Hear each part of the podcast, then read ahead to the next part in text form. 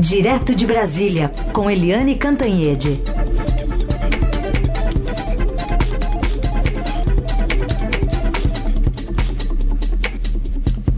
Oi, Eliane, bom dia. Bom dia, Raíssa e Carolina, ouvintes. Oi, Eliane, bom dia.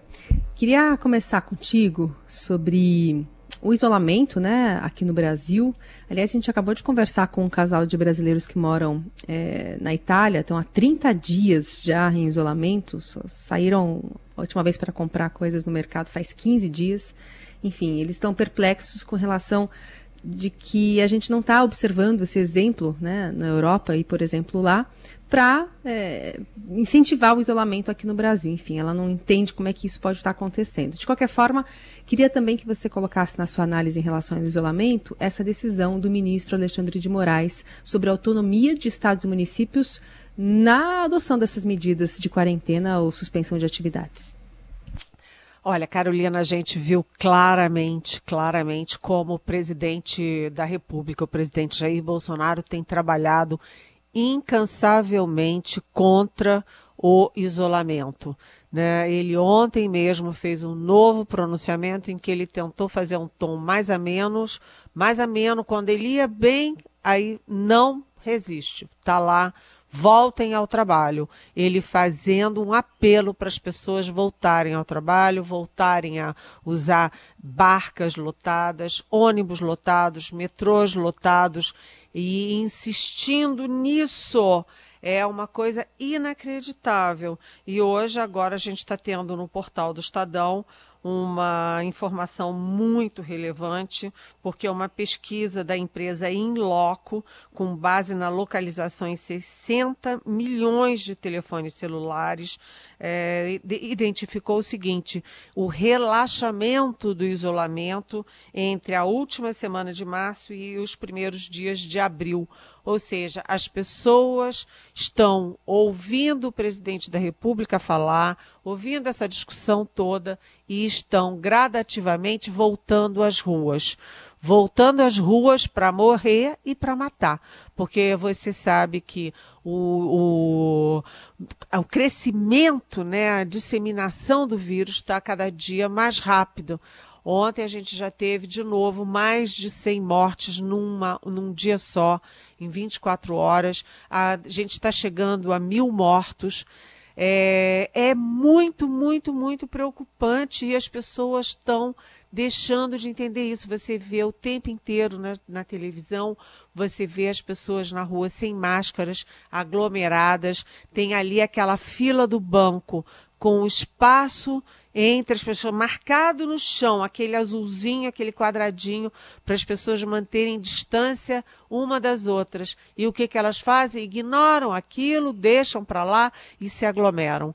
Depois, quando começar a morrer o pai, a mãe, o tio, o vizinho, o amigo, o namorado, o marido, a mulher, as pessoas vão dizer: ih, puxa vida, é tarde demais Gente, isso é muito, muito, muito grave.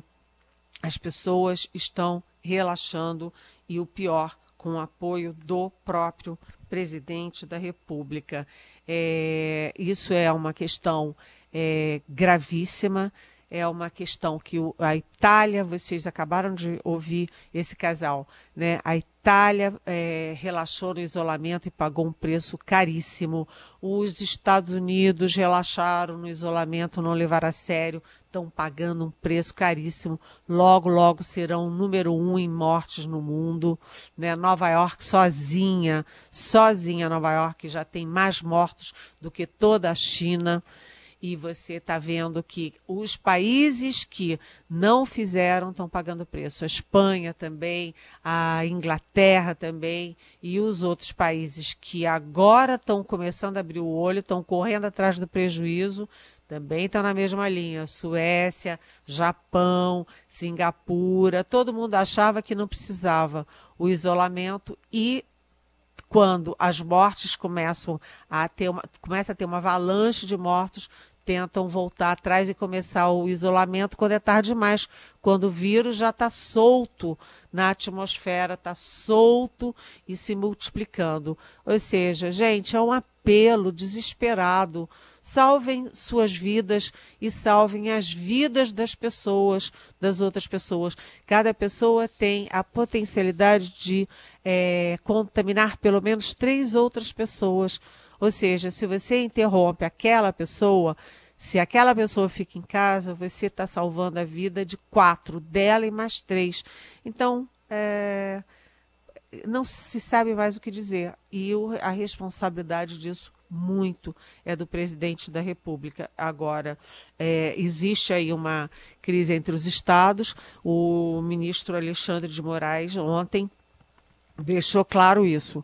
Né? Os estados não são obrigados a seguir as determinações do, ministério, do, do, do governo federal. O governo federal não pode impor as ações dos estados. Mas no próximo comentário, a gente vai falar sobre isso, sobre ah, como eh, Mandetta e Bolsonaro eh, se estão se organizando nesse discurso em relação ao isolamento e aos estados.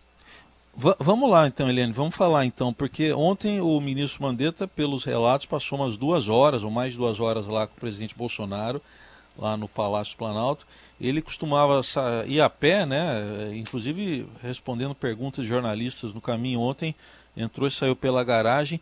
É, Fala-se de um acordo de paz, mas tem dois aspectos em que eles ainda estão falando diferente, né? Um é o isolamento e outro é a cloroquina.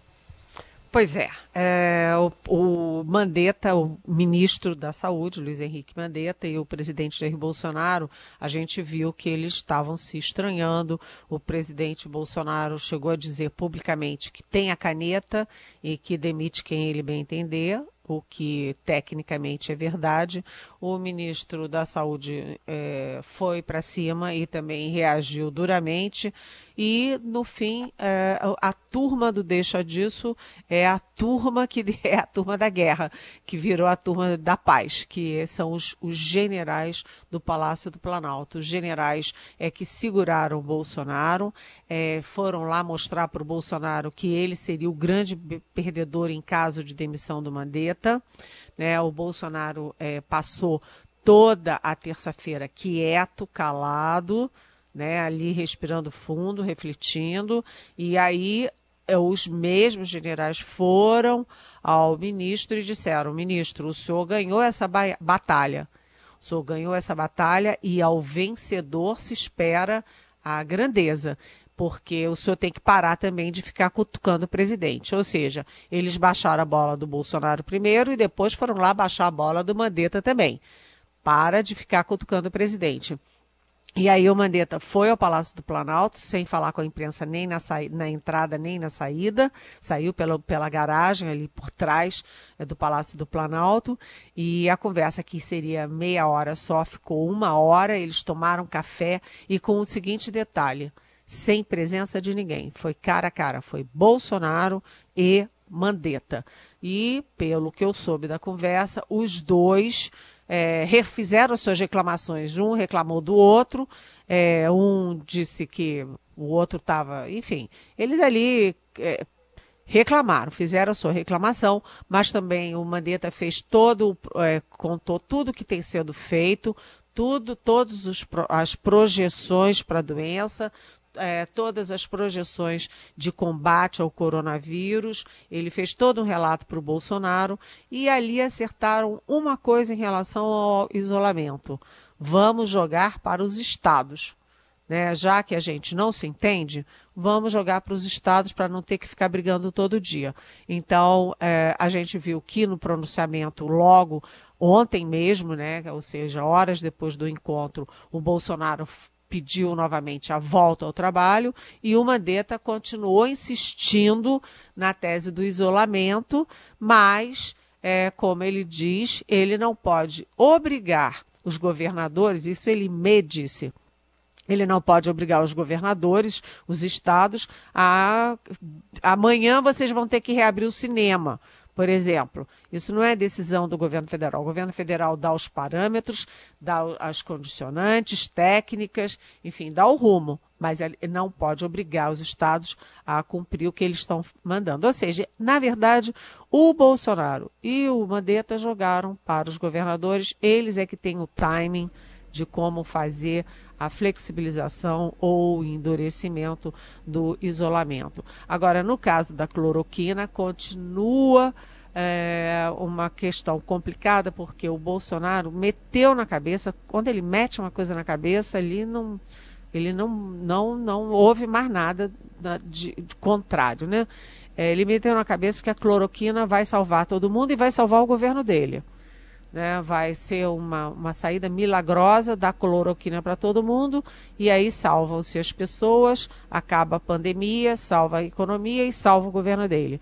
Mas o uh, Mandetta, que tem sempre repetido que ele trabalha com, com a técnica e com a ciência, ele diz que não há nenhuma comprovação. Há uma suposição de, que a cloroquina possa fazer bem, mas não há nenhuma comprovação de que a cloroquina sal, salvou alguém. Até porque as pessoas que se recuperaram tomaram um coquetel de coisas. Como é que você vai saber que foi a cloroquina que salvou, se foram as outras drogas ou se foi a própria condição da pessoa de, de reagir? Não há comprovação científica disso. Então, é, eles continuam discutindo disso. Agora, uma coisa curiosa do encontro, que o Mandetta falou várias vezes, né, que foi um encontro ótimo, que deu tudo certo, que eles estão muito bem e tal. É, uma coisa curiosa é que o Mandetta foi lá e disse: Olha, presidente, a China não é só o nosso maior parceiro comercial, é o maior produtor exportador de insumo na área de medicina do mundo. E nós não podemos bater de, de, de, frente com a China nesse momento, porque a gente lembra que o Eduardo Bolsonaro, filho do presidente, culpou a China pela pandemia. Agora, aquele Abraham Weintraub, que apesar de tudo continua ministro da Educação, faz aquela aquele post de um mau gosto, de uma grosseria, com, usando cebolinha para ironizar a China. E aí o presidente disse para o ministro, conforme eu soube, que, é, que é, ele não tem nada a ver com essa posição do Eduardo Bolsonaro, nem muito menos com a da com do Weintraub, e que, aliás, ele é amigo e se dá muito bem com Xi Jinping da China. Ou seja, os dois presidente e ministro estão tentando ajustar os ponteiros. Agora a gente sabe que quando essas brigas começam assim, elas não acabam de repente, né? Então, é, vamos ver qual será a próxima batalha. Aliás, ainda sobre a cloroquina, o Aurélio Araújo perguntou aqui para a gente via Facebook: o que o Bolsonaro está fazendo não é incentivar a automedicação? Oi, Aurélio. É, com certeza, né, é de uma irresponsabilidade enorme. O Donald Trump faz isso nos Estados Unidos. Quem começou a falar de cloroquina foi o Donald Trump. Agora a imprensa americana diz que ele tem interesses no laboratório, no maior laboratório que produz cloroquina nos Estados Unidos. É uma situação constrangedora. E o presidente Bolsonaro, todo santo dia, de manhã, de tarde, de noite, fala na tal da cloroquina. E isso é muito grave, porque quando começou essa história, o, todo mundo saiu correndo para as farmácias, acabaram o estoque de cloroquina e as pessoas que realmente precisam, pessoal que tem malária, tem lupus, tem artrite, tem doenças reumáticas em geral, é, esse pessoal precisa da cloroquina. Se falta na farmácia, a situação deles fica muito difícil. Né? É, e o, o Mandetta ontem, viu, Aurélio, falou uma coisa que eu achei muito lúcida, que é o seguinte: você está fazendo teste com cloroquina no, contra o coronavírus para quem está muito grave, ou seja, é questão de vida ou morte, é, aí você vai com tudo. Né, para as pessoas que estão graves em geral, estão ali internadas, mas você não pode receitar para todo mundo, sabe por quê?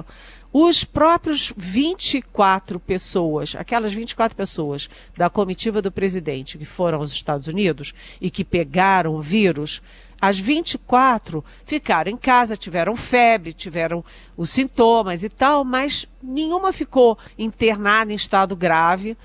Você dá a cloroquina para a pessoa que está com sintoma é, leve, que não tem risco de vida, você pode estar em vez de ajudando, piorando a situação dela. A, o remédio pode ser pior do que própria, o próprio vírus. Então, o ministro diz: não se dá maciçamente cloroquina para quem tem a doença. Né? Para que, que você vai dar a, a cloroquina, por exemplo, o general Augusto Heleno, que teve a doença e que estava lépido, fagueiro, enfim, ficou em casa um tempinho, até rompeu a quarentena para ir para o palácio e tudo. Para que, que ele teria que tomar a cloroquina? Se a cloroquina tem efeitos colaterais. Se ele tomasse, ele poderia ter ficado numa situação muito pior. Então, Aurélio, você tem razão. Está estimulando a, a automedicação e a gente sabe, no mundo inteiro, como é perigosa a automedicação.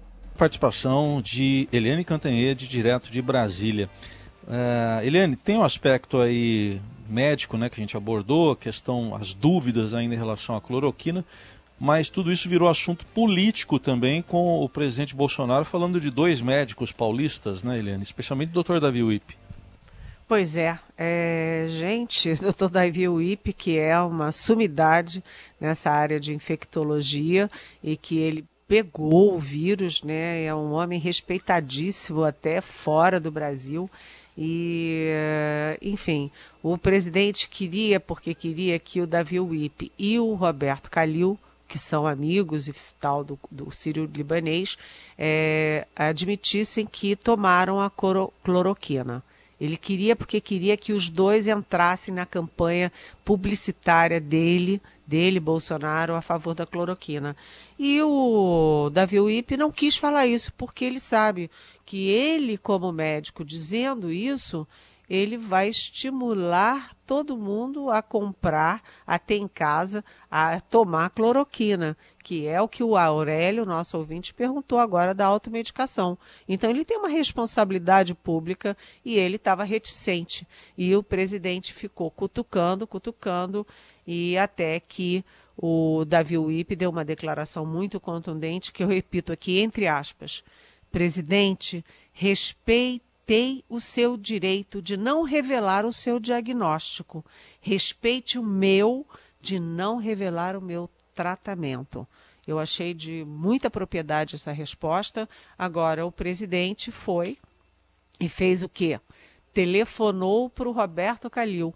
E o Roberto Calil, que é cardiologista, não é infectologista, né? ele não trata de doenças infecto, é, é, é, contagiosas e, portanto, ele não tem nada a ver com isso. E o presidente conseguiu, portanto, dividir dois amigos, porque o IPE e o Calil são muito amigos, é, dois médicos e dois médicos do mesmo hospital, que é o Sírio-Libanês.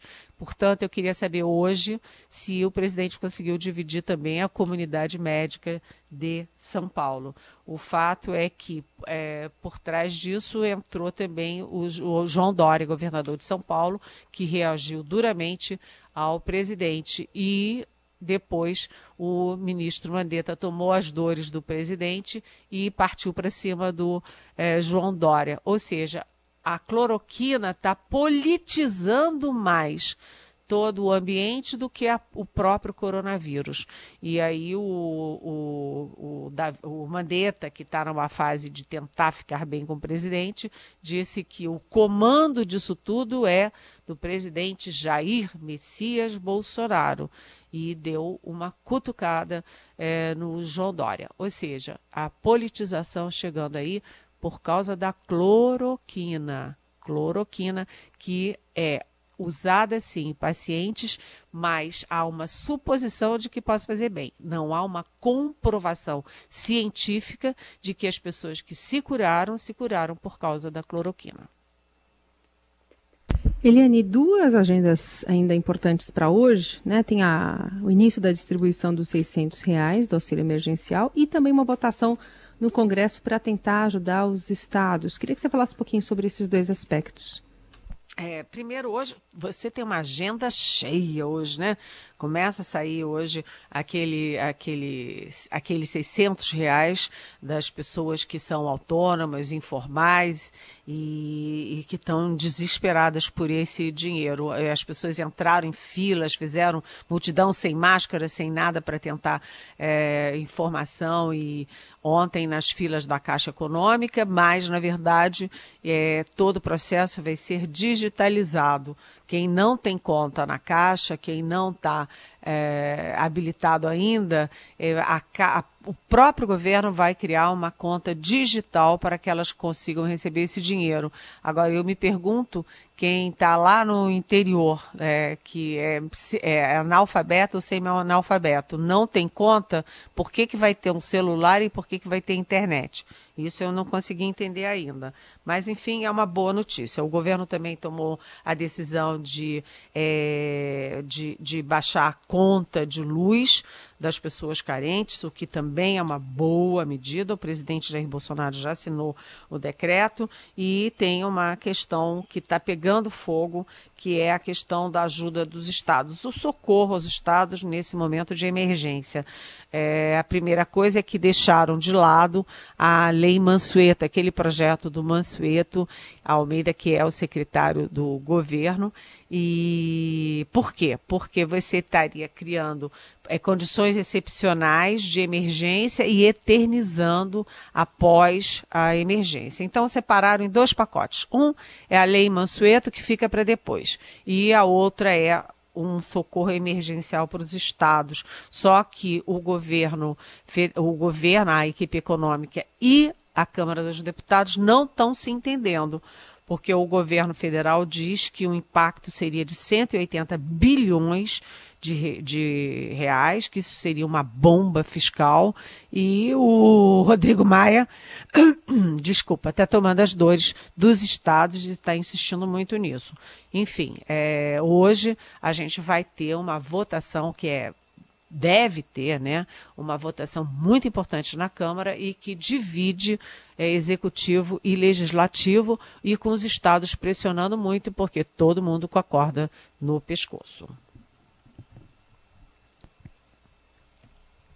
Muito bem. Eliane, ainda tem ouvinte aqui questionando sobre o, o Carlos Bolsonaro, vereador do Rio, filho do presidente, que está lá numa sala junto ao pai. É, ele está licenciado do cargo, né? É o Manuel, da Vila Brasilândia. Ele pergunta se ele está recebendo salário, enfim. Vários ouvintes têm mandado perguntas parecidas nesses últimos dias. Oi, Manuel, bom dia, bem-vindo. É verdade, né? As pessoas estão muito interessadas em saber como é que o Carlos Bolsonaro é, foi eleito e é pago para trabalhar na Câmara de Vereadores do Rio de Janeiro e se instalou no Palácio do Planalto e fica aqui ajudando o pai. É, essa é uma questão complicada, porque eu até já disse aqui na nossa Rádio Eldorado que o regimento da Câmara Legislativa do Rio de Janeiro diz que uh, você pode pedir, o vereador pode pedir uma licença por assuntos pessoais durante 120 dias, mas essa licença não é eterna. Ou seja, é possível que o Carlos Bolsonaro esteja a caminho de abdicar do mandato, renunciar ao mandato para ficar aqui em Brasília é, socado dentro do Palácio do Planalto. Aí todo mundo se pergunta o que, que ele está fazendo dentro do Palácio. Primeiro, participando de reuniões. O, é, o, a gente já viu fotos, inclusive, do Carlos Bolsonaro aboletado na mesa principal de reuniões é, da República, o presidente da República, os ministros, né, se reunindo a, remotamente com governadores e ele lá. Ele não tem função pública dentro da, da estrutura federal para participar de reuniões de Estado dessa forma. Mas, no fundo, no fundo, a principal ação dele é coordenar aquele chamado gabinete do ódio, que é o gabinete que hum, cuida das redes sociais. A gente sabe como é uma guerra, né? Como foi criada uma guerra nas redes sociais, é, com muita fake news. Basta uh, o Mandetta é, se atritar com o presidente para vir uma carga de fake news, uma carga de ataques ao Mandetta, assim, é, de uma virulência enorme, né? A gente sabe que, inclusive, ele ontem, inclusive, ele reclamou que usam até a voz dele, alguém imita a voz dele, falando as coisas mais absurdas, aí já querem descobrir se teve corrupção na licitação, isso ou aquilo. Enfim, ficam descobrindo se ele tem unha encravada, se não tem unha encravada. O Mandetta está no alvo. Outro que está no alvo Desculpa. Estou é, engasgando aqui, mas não é tosse não, hein, gente? Mas enfim, é, outro que entrou no alvo também dessa tropa bolsonarista é o João Dória. É, o João Dória, o Witzel, o João Dória, inclusive, já entrou é, com uma ação porque ele estava sendo ameaçado até de morte, é, enfim, pela internet e, e, e, ataques muito virulentos. Esses ataques que também são contra jornalista, contra adversários em geral, é uma, é uma avalanche de, de fake news. E aí eles também fazem o seguinte: o presidente dá o comando a favor da cloroquina. Aí eles começam a botar um monte de gente falando que a cloroquina salva todo mundo de tudo. De infarte, eu acabei de falar de unha encravada, de unha encravada, de, é, de, de coronavírus, de AIDS, de qualquer coisa. Né? E aí o presidente fala contra o isolamento. Aí as redes sociais têm um monte de mulher, homem, velho, criança falando contra o isolamento social. Então, essa rede, na verdade, ela é conectada aos interesses claros, evidentes do presidente Jair Bolsonaro. E isso não é um movimento espontâneo.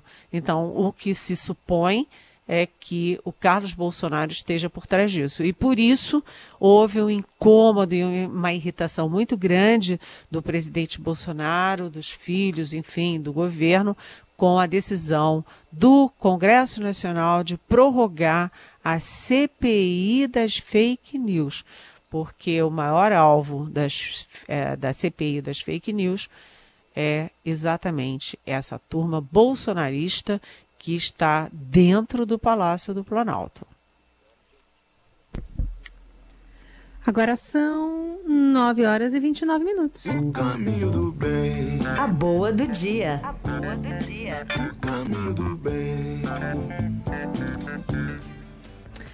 Eliane, hoje encontramos uma boa do dia para encerrar o Jornal Dourado. E ela vem a partir de um livro infantil colaborativo que vai ser lançado hoje, em meio à pandemia. São mais de 50 organizações que trabalham no setor humanitário, incluindo a OMS e o Fundo das Nações Unidas para a Infância, que participam desse projeto. E com a ajuda de Ario, né, a história conta de um menino, Ario, uma criatura mágica, é, e coloca a pessoa que está lendo como um herói. Como as crianças podem lutar contra a Covid-19. Aborda também um confronto entre emoções, novas realidades, como lidar com isso. Estou aqui na página do, do Interagency Standing Committee. Eu vou até publicar depois o, o link aqui no Twitter para quem quiser.